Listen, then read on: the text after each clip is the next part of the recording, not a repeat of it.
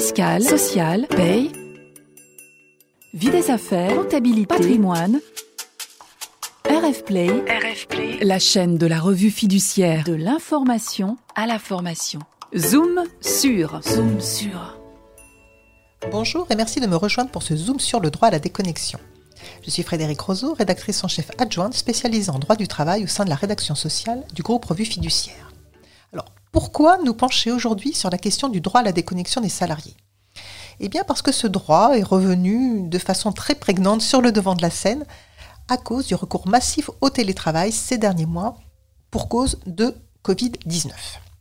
Alors, quand je parle de télétravail ici, j'en parle au sens large, c'est-à-dire que je vise à la fois ce que j'appellerais le vrai télétravail, c'est-à-dire celui qui était déjà pratiqué dans les entreprises avant la crise du Covid-19, donc avant le recours massif au télétravail à partir de mars 2020. Et puis d'un autre côté, ce que j'appellerais entre guillemets le faux télétravail, c'est pas que c'est un faux télétravail vraiment, mais c'est juste que ça vise là les entreprises qui y ont recouru dans l'urgence, sans avoir une vraie culture d'entreprise sur ce point, et qui ont euh, plongé, parce qu'elles n'avaient pas le choix, leurs salariés dans un travail à domicile forcé ou dans ce qu'on appelle aussi la continuation d'activité à domicile. Dans un cas comme dans l'autre, donc dans toutes les formes de télétravail, qu'on y était habitué ou pas, il y a un risque qui est commun, qui est de déraper en matière de durée du travail, un risque d'hyperconnexion des salariés, qui vont faire que la durée du travail, les congés, toutes les règles qui vont avec ne sont pas respectées. Et pourtant, il y a effectivement un droit à la déconnexion pour le salarié. Mais ce droit, il n'a pas de définition légale. Alors concrètement, comment il se manifeste? Eh bien, il prend deux formes. Tout d'abord, c'est le droit pour les salariés de ne pas être connectés en dehors de leur temps de travail aux technologies de l'information et de la communication. généralement, c'est l'ordinateur et le téléphone portable que l'entreprise met à leur disposition. C'est-à-dire qu'il y a un temps où les salariés ne doivent pas ouvrir leur boîte mail, ne doivent pas aller sur l'intranet, ne doivent pas agir sur les réseaux sociaux professionnels de l'entreprise. Et puis ce droit, il prend une deuxième forme. C'est le droit pour le salarié de ne pas être contacté à titre professionnel sur les outils personnels. Donc, concrètement, l'entreprise n'appelle pas le salarié sur son téléphone personnel pendant ses temps de repos, pendant ses congés. Et donc, qui dit droit pour le salarié dit qu'en face, il y a des obligations qui sont mises à la charge de l'employeur. La première obligation que je vais citer, c'est celle de faire respecter les règles de durée du travail maximale et puis de faire bénéficier le salarié de ses repos. Par exemple, euh, sur une journée, il y a une durée maximale de travail de 10 heures. Sur une journée aussi, il y a un repos quotidien de 11 heures ou un repos hebdomadaire de 24 heures.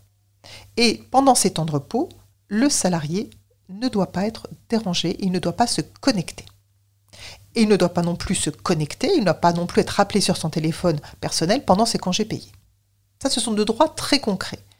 Mais il y a aussi une autre obligation générale de l'employeur, qui est l'obligation de sécurité qui est mise à sa charge, qui veut dire qu'il doit prendre toutes les mesures nécessaires pour assurer la sécurité et protéger la santé physique et mentale des salariés.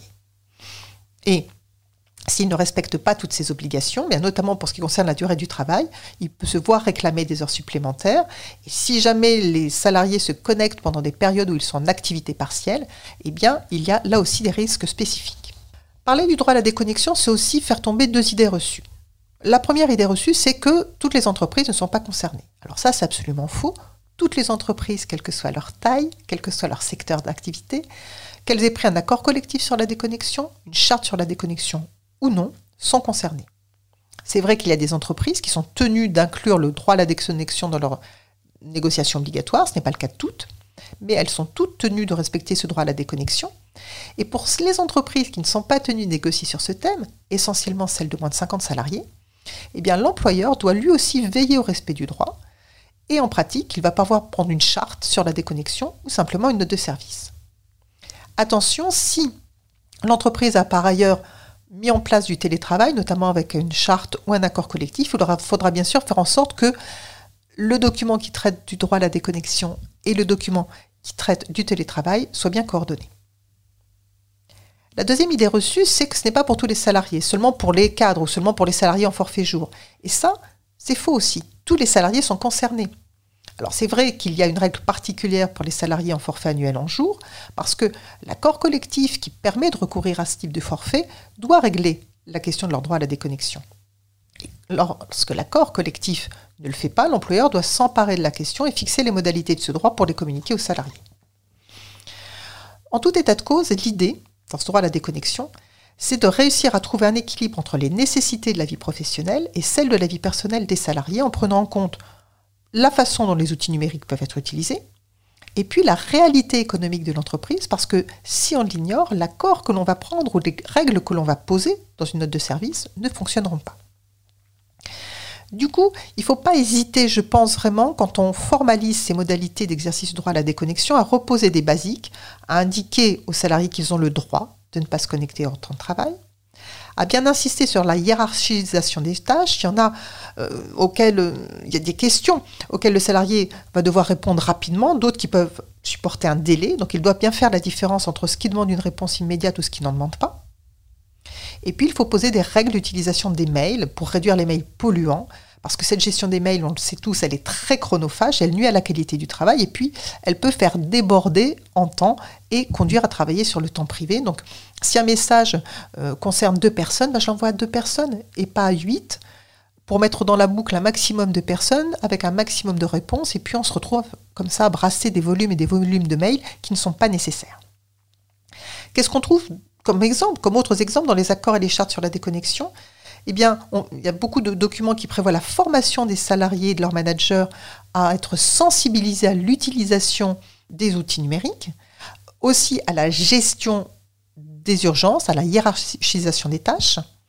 Certaines entreprises ferment l'accès aux serveurs à certaines heures. Alors, ce n'est pas toujours possible parce qu'il y a des sociétés qui travaillent à l'international, donc ce n'est pas possible. Et puis, il y a des sociétés qui ont renoncé parce qu'elles ont constaté qu'en fermant le serveur à certaines heures, eh bien certains salariés contournaient en fait cette fermeture en utilisant pour leur travail leurs outils personnels, notamment leurs connexions euh, internet personnelles, qui sont moins sécurisées que celles de l'entreprise. Euh, il y a des entreprises qui, programment euh, des alertes mail, c'est-à-dire que si le salarié se connecte à sa boîte mail ou envoie des mails à des moments où il ne le devrait pas, moment des temps de repos, moment des activités de, de période d'activité partielle, mais il va recevoir une alerte mail. Il y a des accords qui fixent des plages horaires sans connexion aux outils numériques, d'autres qui prévoient une interdiction d'emporter les téléphones et les ordinateurs professionnels pendant les congés. Puis, peut-être plus, original et je trouve très intéressant aussi, des accords qui prévoient carrément un droit à la déconnexion durant le temps de travail pour favoriser la concentration et les échanges. En tout état de cause, toutes ces règles elles vont être efficaces seulement si elles prennent en considération l'activité de l'entreprise et qu'elles ne vont pas à l'encontre de sa réalité économique. Alors attention aussi à ce qu'il y ait bien une cohérence entre toutes les règles que l'on pose et l'attitude des managers, parce que si on dit aux, salariés de se déconnecter mais qui reçoivent des mails à toute heure de leur manager, ça va être difficile après de leur reprocher de ne pas respecter leur droit à la déconnexion. Et puis, parfois, des, entreprises, en fait, se, sont revenues sur certains accords, sur certaines règles qu'elles avaient posées parce qu'elles ont été trop rigides ou trop ambitieuses. Et on se rend compte que progresser par palier est souvent bien plus efficace, surtout en se nourrissant de retours d'expérience qui permettent d'ajuster les règles posées.